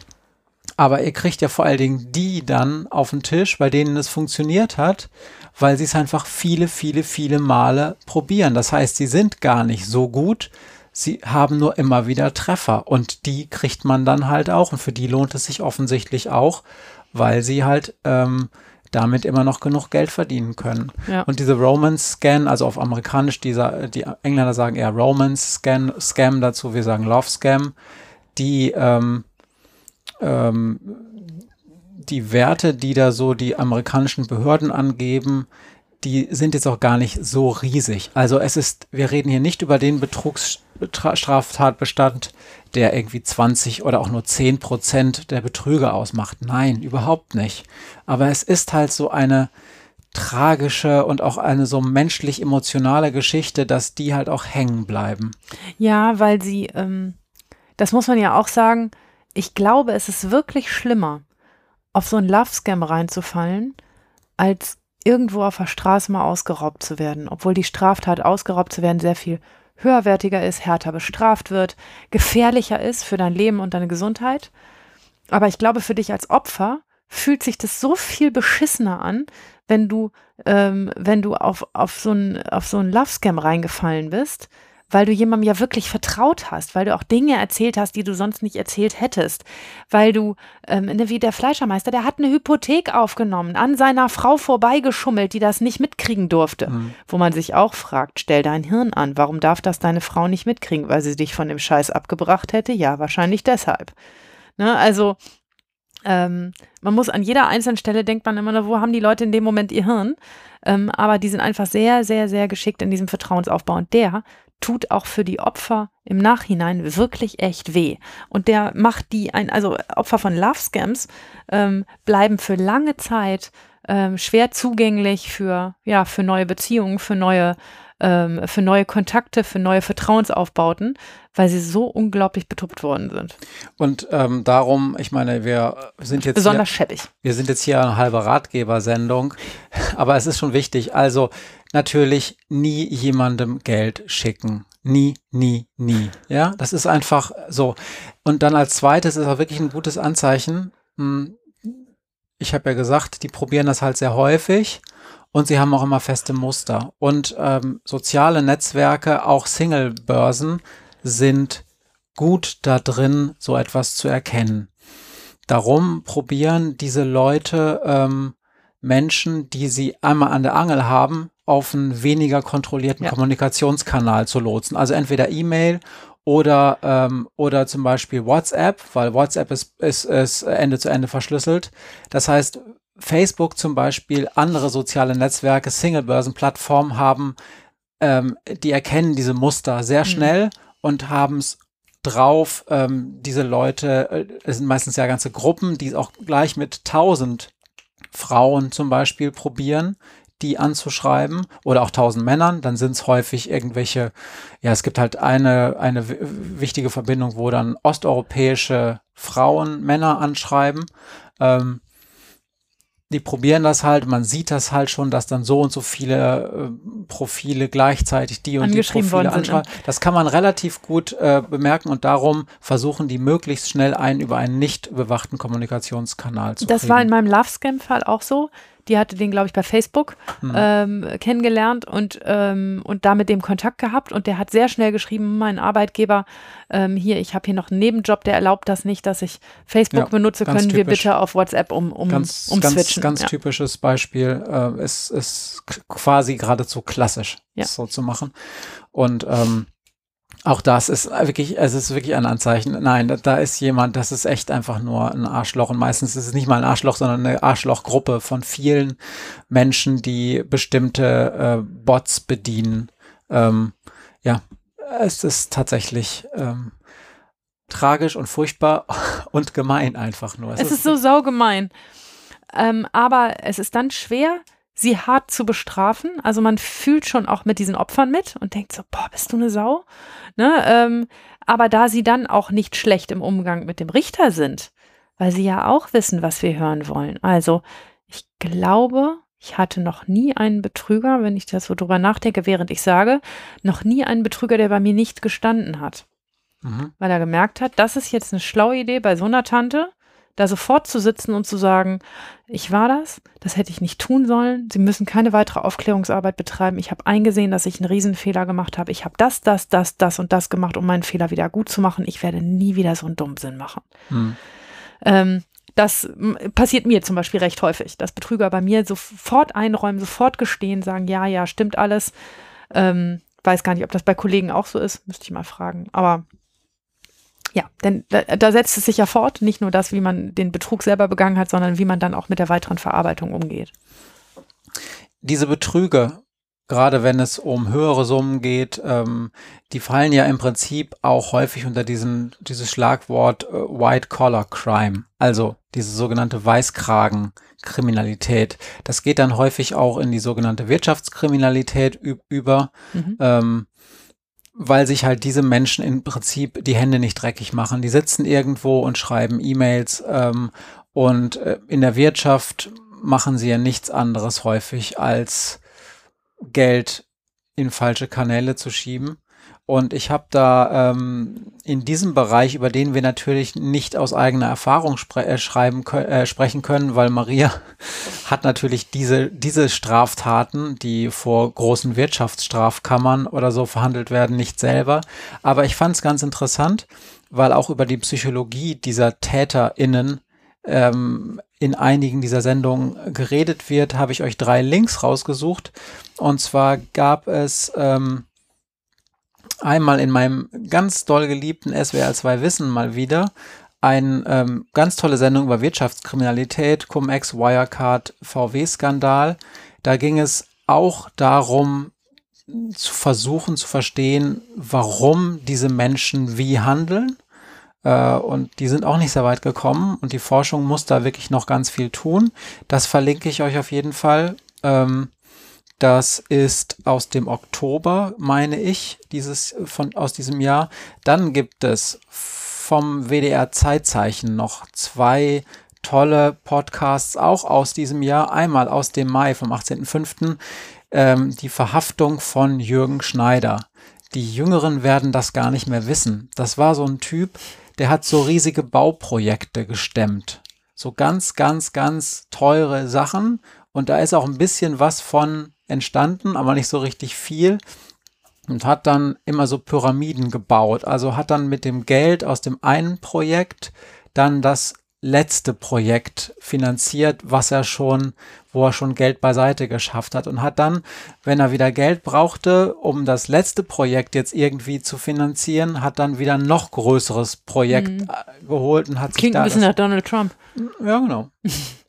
Und ähm, da werden auch Ausschnitte aus äh, Berichten, äh, aus Interviews mit diesem Jürgen Schneider gezeigt. Und der hat ja nachher dann auch, nachdem er diese Strafe abgesessen hat, hat er ja auch Vorträge gehalten, was für ein geiler Typ er ist und so. Ähm, und ähm, es gibt einen weiteren letzten Podcast, den ich empfehlen möchte vom 27. Februar, äh, auch Zeitzeichen Zusammenbruch der Barings Bank. Das war 1995, da ist eine große englische Bank dadurch zusammengebrochen, indem ich glaube in Hongkong jemand saß, der riesige Gewinne für diese Bank eingefahren hat mit Spekulationen. Das Problem war nur, diese Gewinne gab es nicht. Die gab es nur in Computern, in Buchungssystemen und Bilanzen und alles war richtig, außer dass es das ganze Geld nicht gab. Das kennen wir so ein bisschen von Wirecard, ne? Hm. Aber da darunter, da ist dann wirklich diese Bank wirklich ähm, zusammengebrochen und ähm, es gab einen riesigen Skandal und auch riesige Schlag, äh, äh, riesige, äh, Bug, äh, riesige Wellen dann im ganzen Finanzsystem, weil niemand sich vorstellen konnte, dass ein Mensch so große Hebelwirkung hat. Hm. Und es ist interessant, dass alle diese Leute nicht so richtig zu fassen sind mit ihren Motiven. Also das, das Mhm. Eitelkeit manchmal dabei, bei diesem Schneider zum Beispiel. ja. Narzissmus. Es ist teilweise auch Not. Es ist teilweise auch die erste Tat, die eine weitere dann folgen lässt. Einfach um sozusagen eine Tarnung aufrechtzuerhalten, um ein bestimmtes Bild aufrechtzuerhalten. Teilweise auch einfach dieses, es ist ja so einfach. Oder wie weit kann ich gehen? Alter, wie einfach ist das denn? Wie weit kann ich gehen? Mhm. Genau. Und ja, ich finde es vor allen Dingen interessant, wenn ich dann mit Maria darüber rede, diese kleinen Fälle, dass sie da offensichtlich aus meiner Sicht, der sich nie so einen Prozess angeguckt hat, da auch ein bisschen empfänglich für ist. Na klar. Na klar, weil wenn man empathisch verhandelt oder wenn man, wenn man ähm, sagt, es geht hier immer um die Sache und es geht um die Menschen und es geht um die Hintergründe, dann ist man ja empfänglich für Hintergrundgeschichten. Ne, wenn ich einfach immer nur Straftaten aburteilen würde und sagen würde, interessiert mich doch ein Scheiß, was du mir hier erzählst. Das, was du gemacht hast, war so und so böse und deshalb gibt es dafür so und so viel Ärger. Ähm, dann wäre ich dafür natürlich nicht empfänglich. Ne?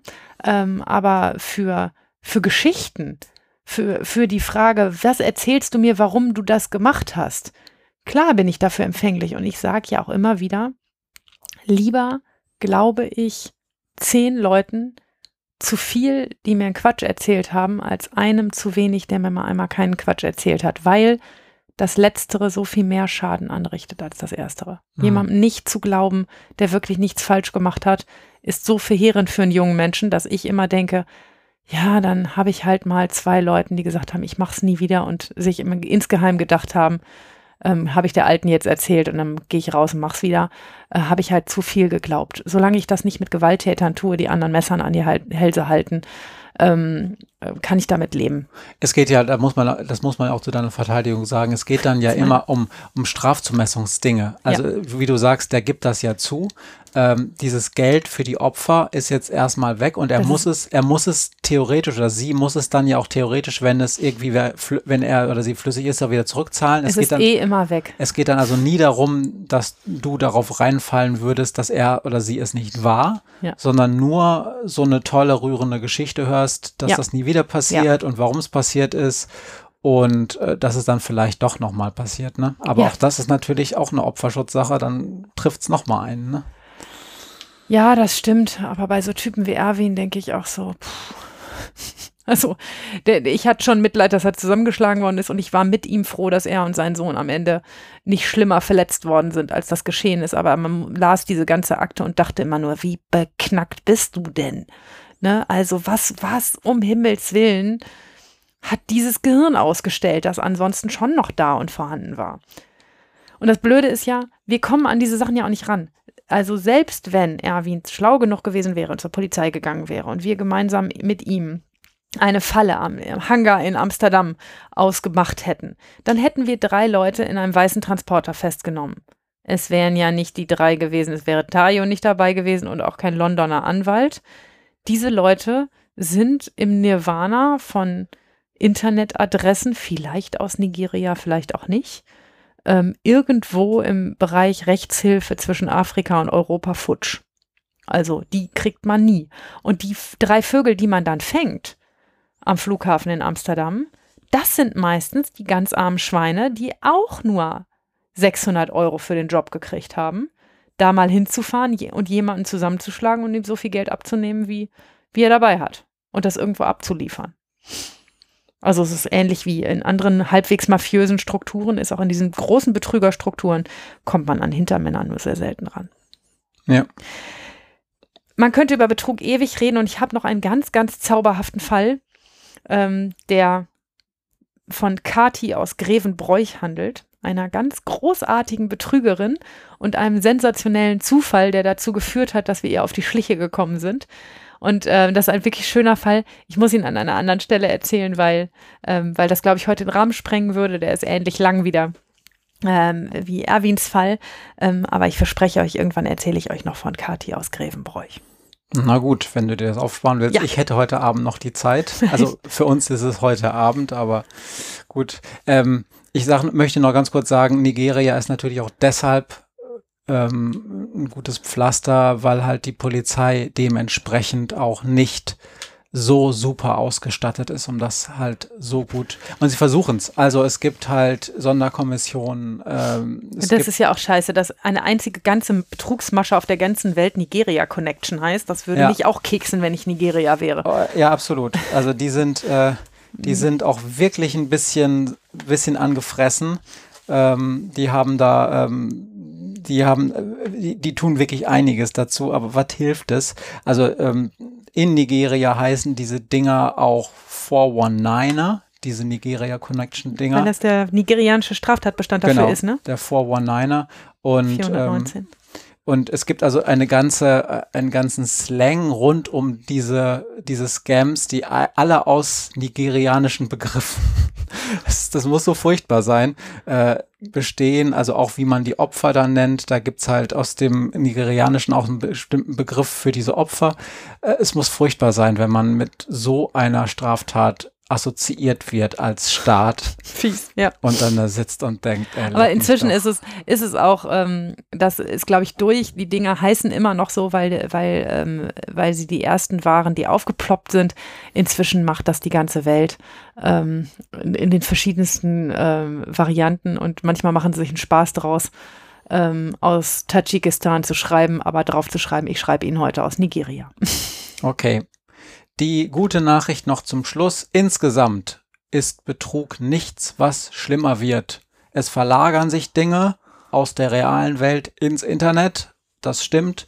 Aber wenn ihr euch die polizeiliche Kriminalstatistik anguckt, Klammer auf, das ist natürlich nur das Hellfeld, Klammer zu. Elaboriert.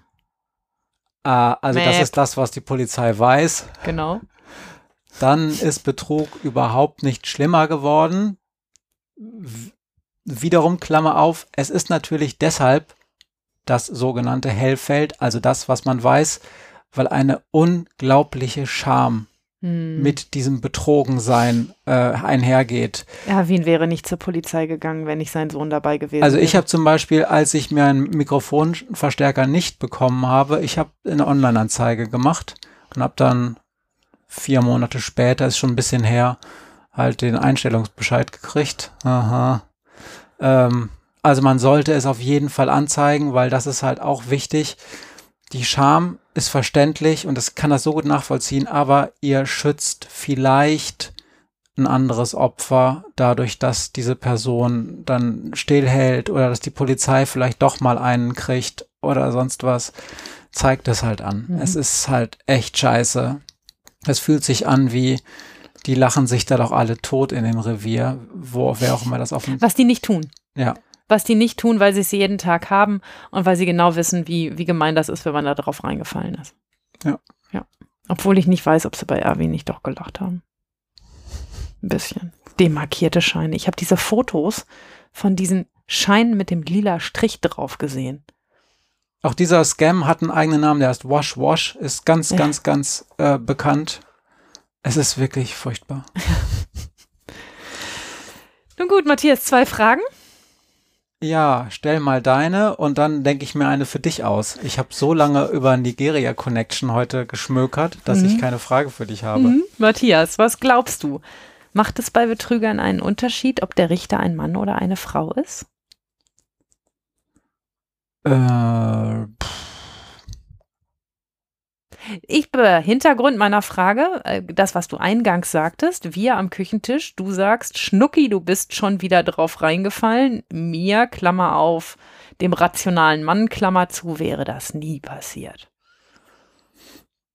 Also, jetzt muss ich erstmal den Vorwurf aus dem Weg räumen und dann versuche ich auf die Frage zu antworten. Ja, mach das. Ich, ich habe das da ist die Süße wieder drauf nein, nein, reingefallen. Ich sage das nicht deshalb, weil ich dich für zu gutgläubig halte und vor allen Dingen nicht, weil ich mich für besser in der Situation halte, sondern ich habe damit erst angefangen, als du damit schon ein oder zweimal mehr oder weniger erwiesenermaßen, weil diese Typen auf Schnauze geflogen bist. Die ja. Schnauze geflogen bist. Ja, ja. Also, das äh, möchte ich sagen, das hat auch überhaupt nichts mit Mann oder Frau zu tun in meinem Fall. Ich glaube aber schon, dass, äh, wie du es richtig sagst, dass ein guter Betrüger halt sieht, an wen er da gerät und sich und versucht, sich darauf einzustellen. Und möglicherweise gibt es mehr Frauen, das kann ich jetzt überhaupt nicht sagen, die eine Geschichte bereitwillig sind zu glauben oder auch nicht. Ich glaube nicht, dass der sich speziell aufs Geschlecht einstellt, aber dass er sich auf die Persönlichkeit hoffentlich einstellt, denn das macht ja einen guten Betrüger aus. Mhm. Jetzt ist natürlich ein Betrüger, der schon zweimal vor deinem Tisch erscheint, kein super Betrüger, aber jetzt mal davon ab. Mhm. Was war nochmal deine Frage? Ob es einen Unterschied macht, ob er vor einem Mann oder einer Frau landet. ja, insofern glaube ich, dass es möglicherweise einen Unterschied machen kann. Ähm, aber ich, aber dass es auf die Person ankommt. Es Mhm. kommt halt wirklich darauf an. Der gräbt ja auch ins Blaue, ne? Also ich weiß, dass Kathi aus Grevenbroich, von der ich euch noch erzählen werde, in der Hauptverhandlung kam, also eine Betrügerin vor dem Herrn, wirklich großartig und kam in die Hauptverhandlung, die wusste nicht, was für ein Richter da sein wird, die konnte nicht erkennen, ob ich ein Mann oder eine Frau bin. Und die war so geil aufgeschnickst. Die ähm, hatte ein astreines Stewardessen-Kostüm an, mit Einstecktüchlein und noch mit einem Namensschildchen am Revers, hat sich dann irgendwas dahergekriegt von, sie würde auf einem Messer arbeiten im Moment und sähe deshalb so aus und sie käme gerade frisch von der Arbeit. Die war aber erkennbar so hergerichtet, sie dachte, na gut, wenn der Richter ein Mann ist, dann kann ich vielleicht damit punkten. Glaube ich. Nachdem ich ihre gesamte Geschichte gehört habe und wie ausgefuchst die Frau war, glaube ich, dass das Teil des Plans war, hat bei mir aber nicht geholfen. Ja. Okay, ich habe eine Frage, die ist mir heute tatsächlich schon mal zwischendurch eingefallen und ich glaube, ich stelle sie jetzt auch einfach. Es geht jetzt mal ganz themenfremd wie immer um Corona. Weil ich weiß, dass meine liebe Maria gerne ihre Fälle gut und schnell vom Tisch kriegt. Und gleichzeitig gibt es da ja auch momentan das Problem, dass wir so einen scheiß, äh, so ein scheiß Virus durch die Gegend fliegen haben und dass es möglicherweise besser wäre, wenn alle zu Hause blieben. Darum meine Frage an dich, Maria. Wärst du Direktorin eines Amtsgerichtes und hättest aus irgendwelchen Gründen die Kompetenzen selbst zu entscheiden, ob du deinen Laden zumachst, bis auf die muss wirklich ganz dringend weg, weil sonst bleibt jemand gefährlich ähm, auf der Straße ähm, Fälle. Also wenn du ansonsten sagen müsst, könntest, Amtsgericht macht zu. Hm. Würdest du es tun momentan? Aber ich sag ja, ich bin da zwiegespalten. Ne? Also ich, ähm, ich glaube, dass die Vorbildfunktion dessen, wie wir als öffentlicher Dienst funktionieren, auch was wert ist. Ähm, ich weiß, dass die Leute draußen maximal genervt sind, dass nicht nur ähm, die Kneipen zu haben, sondern auch die Bürgerämter tun, als wären sie zu. Äh, ne? Und der öffentliche Dienst auch so ein bisschen brach liegt, man seine Autos nicht mehr angemeldet und abgemeldet kriegt und alles nicht mehr so richtig funktioniert. Ich weiß, dass die Leute davon genervt sind. Aber ich glaube, dass es den Leuten auch eine gewisse Ernsthaftigkeit signalisiert. Wir als Staat erwarten nicht nur von euch, dass ihr euch haltet, sondern wir nehmen es auch ernst. Und wenn wir einfach einen Gerichtsbetrieb komplett aufrechterhalten, so wie er ist, so wie das auch bei mir läuft, ähm, dann signalisieren wir ein bisschen, ja, so Lockdown ist schon und wir müssen auch alle Abstand halten, außer bei uns im Gebäude. Ähm, da versuchen wir es so gut wie es geht, irgendwie so, dass sich hier halt keiner ansteckt zu machen. Das funktioniert auch gar nicht so schlecht. Ich will gar nicht sagen, dass sich bei uns Massen anstecken, aber ich finde, dass die Vorbildfunktion nicht so gut ist. Das ist aber eine sehr persönliche Meinung. Das ähm, kann man fachlich auch anders sehen. Ich finde, dass Haftsachen verhandelt werden müssen. Ich finde auch, dass einige Jugendsachen dringend verhandelt werden müssen. Ich verhandle die ja jetzt nicht so gerne im Moment, weil ich ähm, so scharf drauf bin, meine Statistik leer zu putzen, sondern auch, weil ich weiß, dass es für diese Jugendlichen nicht besser wird, Ja. wenn ich dieses Ding drei Monate auf der Fensterbank Okay, das lege. haben wir eben schon besprochen, aber mich würde wirklich interessieren, wenn du nur die Entscheidung, wenn du die Entscheidung hättest, mache ich es dann trotz all dieser Dinge lieber zu und lass oder lasse ich es nicht so? Also würdest es doch auflassen, das Gericht? Man kann ein Gericht nicht ganz zumachen. Man kann ein Gericht nicht ganz schließen. Es gibt äh, äh, Entscheidungen über, über, ähm, über Sorgerecht von Kindern, die müssen heute oder morgen gefällt werden. Es gibt ganz wenige Entscheidungen über Erbschaften. Schlage ich eine Erbschaft aus, ja oder nein? Ähm, die müssen heute oder morgen gemacht werden, weil sonst ganz erhebliche Schäden für die Menschen drohen. So ein, ob man so seinen letzten TUI-Streit irgendwie jetzt entschieden kriegt oder in vier Monaten ist wurscht. Aber ähm, und Haftsachen müssen auch verhandelt werden. Also es, ne, und es muss weiter, eine, eine Haftabteilung muss weiter arbeiten, es müssen weiter Durchsuchungsbeschlüsse ergehen, also die Strafverfolgung muss weiterlaufen, das gehört zu einem funktionierenden Staat dazu. Das heißt, ein Gericht komplett dicht machen geht nicht. Hat auch, meine ich, im Le letzten, Le letzten Lockdown kein tatsächliches Gericht richtig gemacht, also so richtig die Pforten geschlossen. Ähm, ist aus meiner Sicht auch nicht möglich und ähm, dafür auch zu systemrelevant. Aber ich finde, dass man mehr machen müsste, als wir lassen das einfach so ein bisschen weiterlaufen. Ja, Hm. das ist aber meine Meinung. Zum Glück leite ich kein Amtsgericht. Muss diese Entscheidung nicht treffen. Ja, okay. Danke. Bitte. Damit sind wir durch. Jupp. Wir haben das letzte Mal gesagt, wir wollen. Nein, nein, nein, sag's nicht, sonst beschwören wir das Wort drauf und reden irgendwann nie drüber. Ich wollte heute sagen aus dem Ausblick, dass wir irgendwann mal wieder mit einem Gast reden müssen. Oder einer Gästin. Okay, dann machen wir das so. Ähm, ich hätte jetzt sonst noch gesagt, wir wollten mal über Heranwachsende reden. Es wird irgendwann noch zum Running Gag. Das Problem ist, dass ich, ähm, was äh, die Problematik Heranwachsen angeht, sehr gerne einen Gast hätte. Und da müssen wir uns erstmal darauf vorbereiten und den muss ich erstmal ansprechen und deshalb funktioniert das nie, weil das im Moment ein bisschen schwer ist. Ja, okay. Dann gucken wir, was da kommt und wir hoffen, dass wir das nächste Mal wieder ganz pünktlich an oder nach einem Wochenende veröffentlichen und ihr dann früher neuen Hörstoff von uns bekommt. Bis dahin. Bis dahin. Bleibt Tschüss. gesund. Tschüss. They say I got to learn, but nobody's here to teach me. If they can't understand it, how can they reach me? I guess they can't, I guess they won't, I guess they front. That's why I know my life is out of luck, fool.